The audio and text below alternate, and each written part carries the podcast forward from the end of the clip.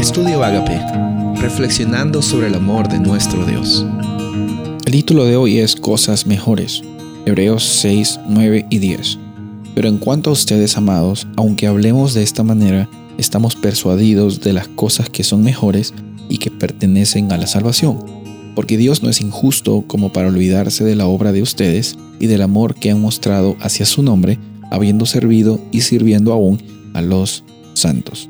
Versículo siguiente dice, pero deseamos que cada uno de ustedes muestre la misma solicitud hasta el fin, para alcanzar la plena seguridad de la esperanza. Versículo siguiente también nos dice, a fin de que no sean perezosos, sino imitadores de los que mediante la fe y la paciencia heredan las promesas. En estos versículos Pablo les está afianzando, les está dando la seguridad a, las personas que están leyendo esta carta, quizás nosotros también, de que hoy día en Cristo Jesús tenemos la certeza de salvación. Y las cosas mejores que vienen en nuestra vida, esas cosas mejores son la, e, es parte de una experiencia de, salvación en Cristo Jesús.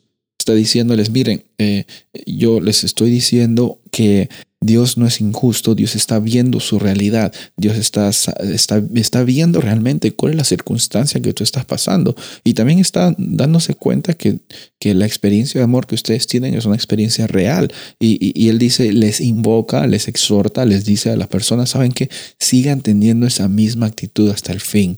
No sean perezosos, le dice.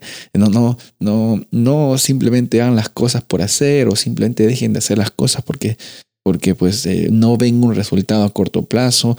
Él está diciendo la experiencia de, de, salvación, la experiencia de transformación, la experiencia de libertad, no está conectada con nuestras eh, circunstancias personales ni con nuestros sentimientos personales, sino con las cosas mejores que se nos han dado en la persona de Cristo Jesús. Por eso eh, eh, Pablo advierte y les dice a las personas que están escuchando esta carta, que también somos nosotros, eh, que no se aparten de la realidad de la salvación en Cristo Jesús.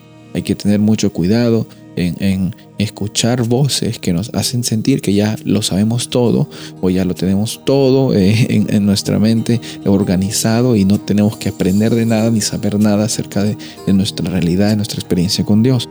Cada momento, cada segundo es una oportunidad de crecimiento en nuestra vida, en nuestra realidad y también afianzándonos en esa identidad que tú y yo tenemos como hijos de Dios.